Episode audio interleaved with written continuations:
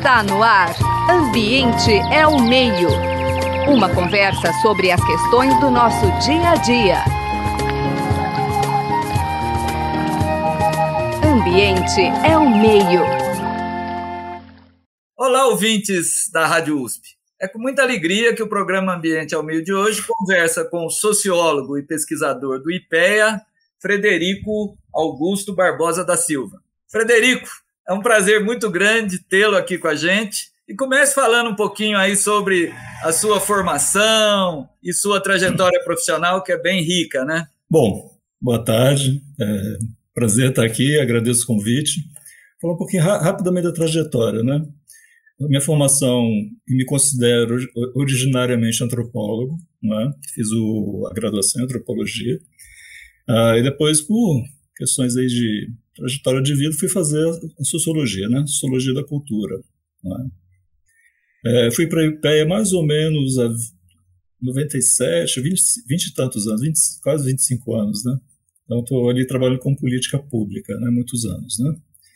Com relação ao tema de hoje, comecei a, a trabalhar não como antropólogo, né? Com questão indígena, né? É, mas comecei a trabalhar um olhar de, de peano, né? Enfim, é, trabalhando com uma política pública voltada para indígena. Né? Então, no início do governo Lula, a gente é, participou de um grupo de trabalho, né, que no final das contas rendeu bons resultados, que foi a construção da Comissão Nacional de Política Indigenista, e depois ela foi se transformando, se transformou num, num conselho. Né?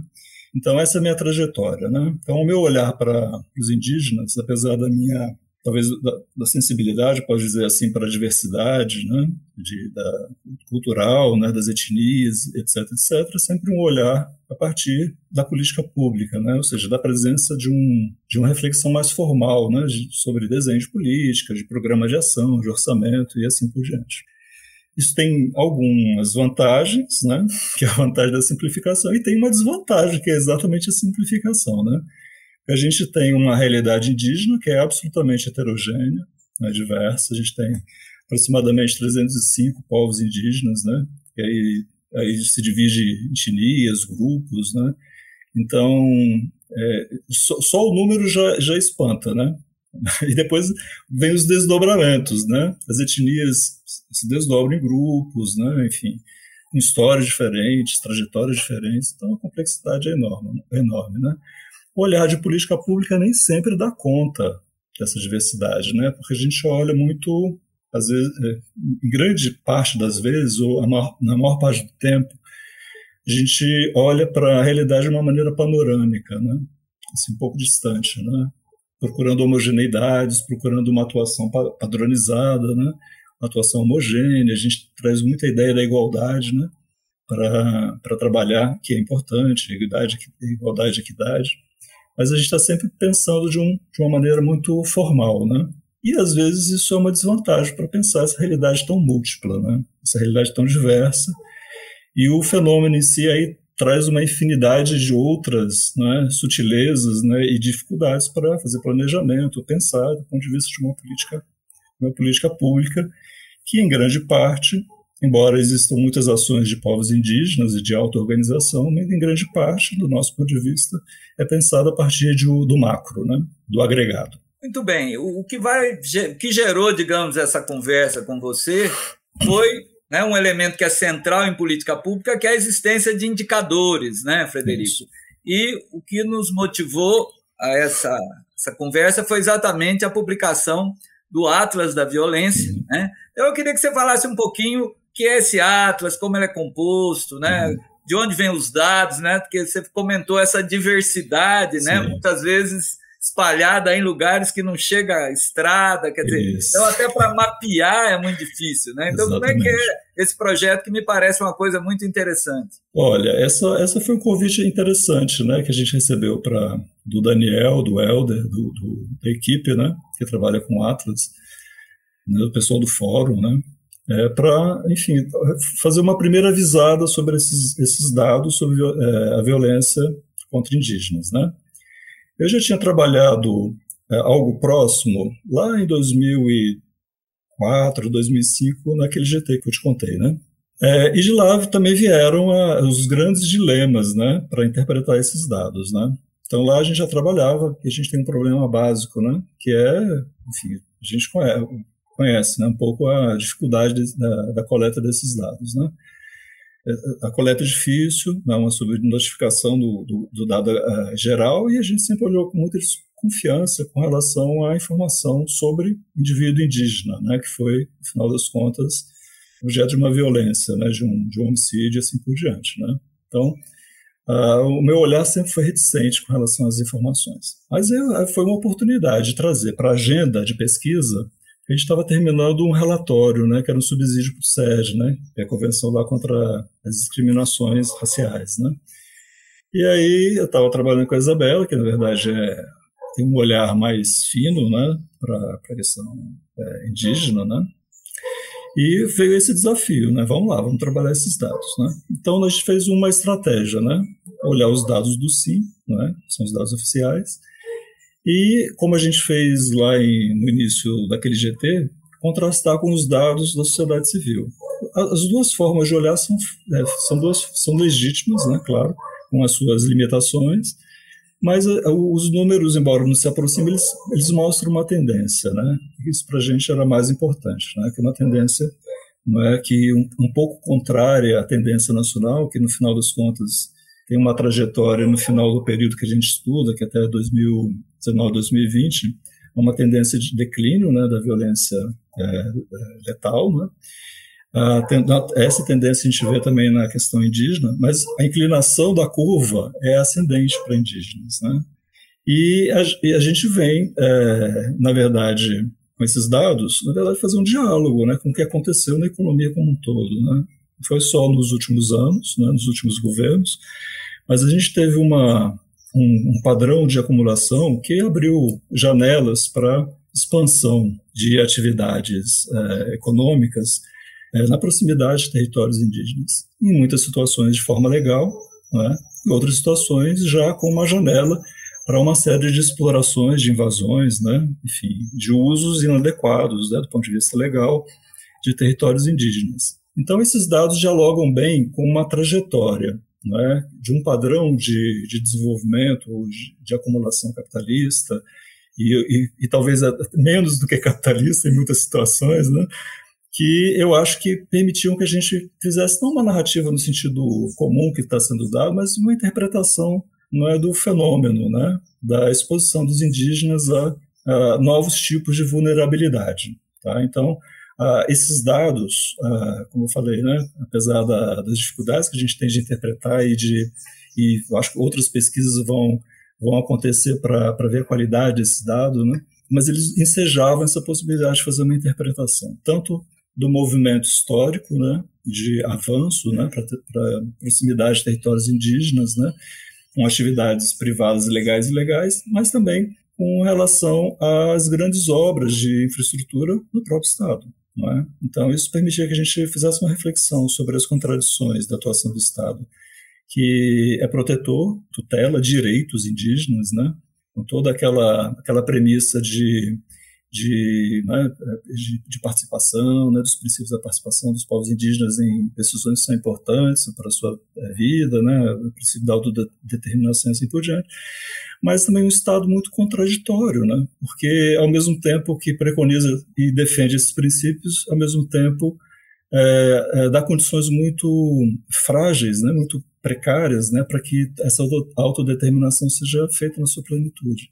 Então era um pouco esse balanço que a gente queria já trazer para a agenda de pesquisa, sabendo que, enfim, é, essa agenda tem que ser fortalecida, os dados têm que ser né, checados, melhorados, né, qualificados, né? a interpretação é, tem que levar em consideração aquilo que a gente estava falando antes, né, situações muito específicas, né, onde o, dado não vai fazer sentido, né, porque são dados muito agregados, muito distantes, às vezes, da, das situações é, que a gente quer, na verdade, ter uma atuação um pouco mais é, intensiva e potencial no sentido de permitir as condições de autodeterminação que elas sejam plenas. Né?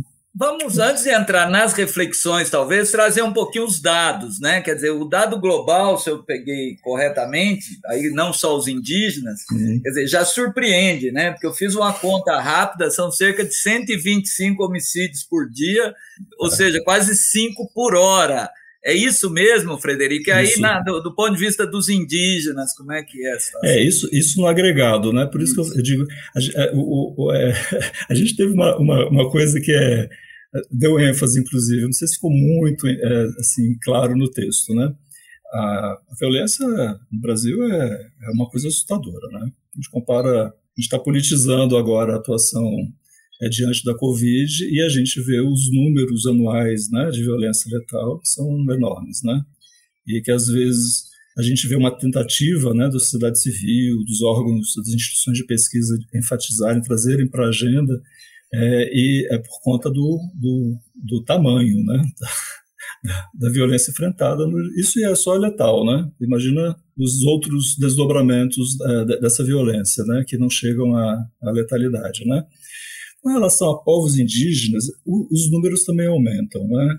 É, são muito próximos, são menores do que o do CIMI, né, que a gente cotejou, né? É, o CIMI é, é aproximadamente... Só explica o CIMI aqui, é muita sigla às vezes. É, o CIMI é o a, é Conselho Indigenista Missionário. Então, eles fazem um levantamento né, da, da 280 e pouco, e o nosso número é um pouco menor, né, da 180, uma diferença de 90, 80 e poucos é, em termos absolutos. Né? É, então, tem um problema de, de, né, de, de encontro de dados aí. Mas o mais importante talvez, para a gente refletir, é a questão do. É, a gente está lidando com pequenos números. Né?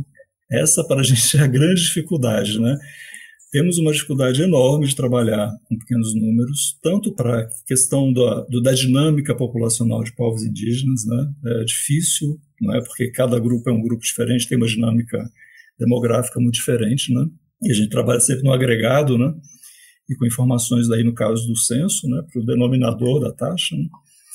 mas é, e, e, também com o município. Então, em muitas situações, a gente tem 800, aproximadamente 800, 800 900 mil né, indígenas, né, contados no censo antigo, né? Então, cada uma das etnias, que eu já falei são 305, né, é, é, é, às vezes o número de indivíduos é muito pequeno, né? Então, qualquer variação, tanto na população quanto na, na, na mortalidade, ela impacta muito na taxa, né? Então, essa é mais uma dificuldade, né? lidar com esses pequenos números, né? que variam muito a depender do, né, do, da variação do denominador e do, do, e do numerador. Né? É, vou te interromper, sei lá, quer dizer, dependendo do grupo, quer dizer, sei lá, quatro assassinatos matam uma língua, né, Exatamente. Frederico? Exatamente. Mata uma cultura, né? Ex exatamente esse ponto. Tanto é que a gente, no, no, relatório, não sei se você reparou, a gente dá muita ênfase na questão da, é, da violência simbólica, né? porque na verdade são populações, são etnias, né, que povos que vivem sob um estresse é, constante por conta é, dessa característica que você acabou de enfatizar, não é? A gente tem vários, várias etnias têm uma, uma pessoa, né? É? Outros, é, enfim, de 100 pessoas, né? Alguns maiores, de mais de 10 mil, mas, enfim, qualquer variação na mortalidade para esse grupo, mesmo que seja um problema ser enfrentado pela estatística, né, é, é, do ponto de vista fático, esses grupos é, é, são muito sensíveis a essas variações, né, a esse tipo de violência. Por isso a gente enfatizou a, a violência letal, não é? Porque o dado que a gente tem é sobre violência letal, mas a gente fez questão de enfatizar a violência simbólica, não é? que são todas Explica as violências. um pouquinho o que, que vocês estão, é exatamente essa os, ideia, né? Os constrangimentos, né? A, a falta de, de, de, serviços públicos adequados, né? É, em muitas situações com esforço enorme por parte do poder público, no caso da saúde, da educação, mas em muitas situações com dificuldades de, de garantia é, da qualidade ambiental, é? da qualidade do saneamento, é? é? enfim, da qualidade também da atenção a saúde e assim, assim por diante. Então, a, a, essas violências casadas, na verdade, foi o que a gente tentou enfatizar, no, no final, no, final das contas, elas desagam na, na, no, no, indicador, né? que é aquela síntese, né? que é a violência física mais, mais crua. Né? mas nós quisemos enfatizar muito o simbólico, né, por conta dessa, da, né, dessa pressão né, do, da economia global, né, do, da, nacional, é, sobre o território e das dificuldades que o Estado tem de fazer uma proteção adequada. Com todos os esforços que a FUNAI faz, ah, os esforços são sempre insuficientes, dadas as características e dada também essa dinâmica mesmo do entorno é, dos territórios, é, do entorno, é, enfim, da população em geral, né, nacional, sobre os territórios indígenas, né? É, eu queria que você falasse um pouquinho assim, onde o evento foi, onde essas taxas foram maiores, quer dizer, tem a ver com fronteira agrícola, tem a ver com é. garimpagem, mineração, né? É, olha, é, é, o primeiro ponto, né? Em alguns lugares a gente ficou um pouco com a pulga atrás da orelha, né? A gente viu, por exemplo, no Rio Grande do Norte uma taxa de letalidade enorme, né? por conta dos pequenos números, né? Mas ah, os clássicos, onde os lugares onde a, a, a gente tem a expansão de fronteira, é? a gente tem mineração, é? é, é e onde a gente tem população indígena concentrada. Né? Então, Mato Grosso, Roraima e Amapá, e com, o Pará não aparece tanto, mas ali também tem violência, a gente sabe, não pelos dados, mas é, por um, um outro tipo de, de, dinâmica da violência, que vem violência simbólica, né? enfim, é, de constrangimentos, né, de ameaças e etc, etc, que é muito comum ali naquela região. Mas no final das contas a gente vê Mato Grosso, Sul, né, é, Roraima, não é com uma violência é, significativa, letal, né, no caso, né, e nos nossos dados aparece o Grande do, do Norte e, a, e, o Amapá. Né? E aí tem tudo a ver com o que você acabou de chamar a atenção, né? A mineração, né? A exploração é, é, ilegal de madeira, né, que está é, sendo recorrente, a gente está vendo os vários movimentos, inclusive na pandemia, parece que abriu uma janela, não é, o, o a caixa de Pandora, né, para sair, saírem coisas dali e... É, a porteira aberta, né, Frederico? Exatamente, aproveitarem né, do, do momento para cometer ilegalidades, invasões, etc, etc. Então, nesses lugares, a gente, os dados de letalidade de alguma forma, eles são sensíveis para essa dinâmica, embora eles não sejam suficientes, né? porque a gente tem violência contra constrangimento contra, lideranças, nem sempre isso gera a, a, a morte, né? mas a gente conhece, esses, são informações públicas, isso acontece, né? os constrangimentos, as ameaças constantes, constantes né? a essas lideranças, ameaças a grupos inteiros, né? É, também com, com, inclusive com armas, né? Então, é, o, o, na verdade, o dado é a ponta do iceberg, né? aquela, aquela coisa que aparece, que é físico, né? Mas todas essas violências, né, é, que são multidimensionais, elas, elas, elas, elas é, é fácil de, de, de, perceber. Tem uma outra dimensão, você estava falando, eu estava me lembrando, e o atual presidente ele usa muito isso, os mecanismos de cooptação, né? Então, mesmo em programas na área de agronegócio, então assim, Sim. não, esses indígenas agora eles querem ter suas máquinas, né? E as, os, os, defensores, entre aspas, que ficam nas grandes cidades, querem que os índios Sim. vivam no paleolítico, no neolítico. Quer dizer, né, os índios querem ter carro novo, Quer dizer, isso também é, é, é uma violência, né, sim, Frederico? Sim. Eu queria que você comentasse um pouco Olha, isso, porque está muito presente hoje em dia. Foi né? ótimo você falar, porque eu ia esquecer dessa parte da, da violência simbólica, a gente estava dialogando com essa também, né? As falas, a gente tem, tem dois movimentos, né? É, um, a gente tem uma, uma, uma Constituição e a gente tem as instituições funcionando numa determinada direção, exatamente porque a gente tem um pacto constitucional. Então, fizemos muitos anos de atividade de construção, com esforço maior ou menor, de, uh, de, uma, de uma instituição como a FUNAI, é, que, que, no final das contas, fosse, fosse capaz, né, é, como instituição, de garantir direitos constitucionalizados, né, é, auto, autodeterminação de povos indígenas, né, autonomia da cultura, né, tradicionalidade, território, essas coisas todas. A gente tem uma prática hoje de violência simbólica que eu não acho, eu não acho que numa condição de um debate democrático fossem legítimos, né? Porque uh, as falas uh, foram todas muito claras desde o processo da campanha eleitoral, não é? Então, as discriminações com relação a essa autonomia, a essa autodeterminação, na possibilidade de auto-organização social, de organização econômica própria, tudo isso a gente, a gente é, escreveu na Constituição. E não é ser conservador defender esses valores. Não é? Pelo contrário, se os valores governamentais são diferentes, tem que ir para o palco do debate público. Não é? E a gente vê uma prática que é diferente, né? que é uma desmobilização das instituições a partir de uma violência simbólica é, que não é, desconstrói de uma maneira direta, mas desconstrói as instituições de uma maneira insidiosa, retirando recursos, né, retirando a legitimidade das instituições que já estão legitimadas porque estão, são valores constitucionalizados. Então, essa violência simbólica, a gente falou várias vezes das janelas abertas, eu acho que esse tipo de violência simbólica é, abriu também janelas, é, escancarou janelas né, para legitimar práticas é, antidemocráticas, é, anticonstitucionais. Não porque a democracia tem algo em si, mas porque não foi para o fórum adequado, não foi para o debate parlamentar, não foi para não é para mudança nos níveis adequados né, de discussão política.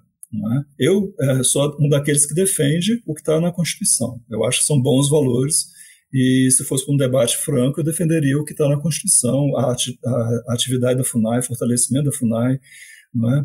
a atuação coordenada não é para proteção de territórios, né, de garantia de restauração de condições ambientais para autoprodução, para autodeterminação, para e assim por diante. Não é? Mas admito que o debate democrático permite posições diferentes, mas ah, isso não acontece nos espaços adequados que a democracia pressupõe. Então, a violência simbólica, eu acho que é, nesse caso, ela é, é não só ah, vamos dizer assim, uma violência aberta, mas ela é insidiosa, porque ela desconstrói sem um debate aberto, não é? Ela vai, ela vai desconstruindo, vamos dizer assim, como diz, pela, pela, pela, pelas beiradas, né? Que eu não acho uma prática democrática muito muito razoável, não. Eu acho até o contrário, é uma, é uma prática antidemocrática. É, sem falar que exatamente toda essa construção prevista na Constituição, que são os conselhos com participação popular, Isso vive um momento claramente de destruição e geralmente destruição via decreto, né? Quer dizer, aí também acho que houve um erro dos governos anteriores a não criar uma estrutura legal, né, mais sólida. Mas assim, o tempo aqui voa, né, Frederico? É. E eu sei que os levantamentos do Atlas, eles não pegaram, né, salvo engano, ainda a realidade da Covid, que salvo engano ela está atingindo, assim, você citou né, os Yanomami, que é uma luta desde a Transamazônica, né, os índios gigantes, eu lembro, eu era pequeno, via lá na revista Manchete os índios gigantes, os Yanomamis, quer dizer, eu acho que a pandemia colocou isso aí, tudo isso de forma ainda mais intensa, né, Frederico? Sim, exatamente. Olha, a gente a está começando a pensar a gente vai, vai como eu falei, eu acho que no e-mail para vocês, a gente vai ajustar melhor os dados, a gente vai continuar trabalhando. É uma, é uma agenda que, que, que nós aceitamos, né? E fizemos um pequeno texto também sobre o, a relação de indígenas e Covid. Você sabe que foi muito complicado também, né? Mas eles tiveram uma agilidade para, em muitas situações, se autoprotegerem, se isolarem, né? Então, essa foi uma, uma que é clássica, né? Quando você tem uma, um ataque e você não tem é, instrumentos, né, é, e também não quer ter esses instrumentos de confronto, né, você se recolhe. E fizeram isso, tem, eles é, mostraram que tem uma, uma maneira de se auto-organizar que é bastante interessante, em muitas situações com apoio do Ministério Público, né, de, de alguns tribunais, etc., mas de qualquer forma mostra a, a, vulnerabilidade, né? tanto do ponto de vista das populações quanto do ponto de vista das instituições para lidarem com situações novas como como inusitadas, como essa da, da pandemia. Não é? Mas fica de bom isso. A gente vê a, a capacidade de reação, né? de resistência, de auto-organização, mas fica de ruim a outra coisa, né? As vulnerabilidades se acentuaram, né? Quantas lideranças, né, históricas, né, atingidas, né, Frederico? Exatamente. Frederico, estamos chegando no final, então você que é das políticas públicas, quer dizer, nós vivemos um momento crítico né, da, de omissão do Estado, quando não de uma ação contrária aos interesses não só dos indígenas, mas ao nosso tema. Quer dizer, além desse, desse caminho né, que os índios parece que desde de 1500 né, vão recuando, recuando, procurando se proteger, né, eles estavam na Mata Atlântica, né, hoje estão aí no interiorzão do Brasil, né, Mas, quer dizer, o que dá para se pensar e que mensagem passar para os nossos ouvintes aqui da, da Rádio USP? Olha, eu, eu acho o seguinte, é, eu, assim, eu não sou o maior fã da, da, atuação do Estado em todas as situações, não. Mas eu acho que o, Estado mediador, é, que tem a capacidade de coordenações, eu acho que é um, é um elemento fundamental. Nós temos várias iniciativas nas últimas décadas, e não, não é só de um governo, de vários governos, né? de pensar ações transversais, ações coordenadas entre órgãos setoriais. Né? Enfim, a, a área de educação acho que avançou na questão indígena, a área de saúde avançou sempre de forma relativa, né? insuficiente, mas avançou. Né? Então, a gente tem dispositivos de proteção é, dos direitos à educação, dos direitos à saúde, criamos alguma capacidade para lidar com o monitoramento de territórios. Então, nós avançamos muito. Agora, é, existem contradições que vêm da, da, tanto da economia como da política. Né? Então, eu acho que o, o trabalho não é só ah, uma defesa de princípio da Constituição, mas também defesa de princípio da Constituição, é, que deve ser lida também de forma política e econômica. Um desenvolvimento com respeito à diversidade de, de processos de desenvolvimento. Não, não perdemos nada com isso, do ponto de vista nacional. Temos múltiplas formas de lidar com com, com recursos de, de territórios indígenas, é? sempre considerando a autodeterminação. Né? Então, eu acho que é pensar em padrões de desenvolvimento que levem em consideração a diversidade, é? É? fortalecer as instituições capazes de ter uma atuação reflexiva é? sobre é, é, formas e convívio de formas alternativas de desenvolvimento. Acho que a gente tem uh, um mundo potencial é relacionado à dignidade humana, né, relacionado com esse objetivo né, de, de respeito, né, de reconhecimento da diversidade, que nós ainda não soubemos aproveitar. Eu acho que é um desafio para quem está pensando na instituição de pesquisa, universidade, etc, etc. Muito bem, o programa Ambiente ao Meio de hoje conversou com o sociólogo, antropólogo, né, pesquisador do IPEA, Frederico Augusto Barbosa da Silva os trabalhos técnicos do Gabriel Soares, o apoio na produção da Suiane Azenha. Muito obrigado, Frederico. Foi um prazer essa troca de prosa de mineiro, né? prazer foi meu. Um abraço. Você acabou de ouvir Ambiente é o Meio. Produção e apresentação: José Marcelino e Marcelo Pereira. Música tema: Evandro Navarro. Sonoplastia: Mariovaldo Avelino. Ouça também este e outros programas em www.ribeirão.usp.br.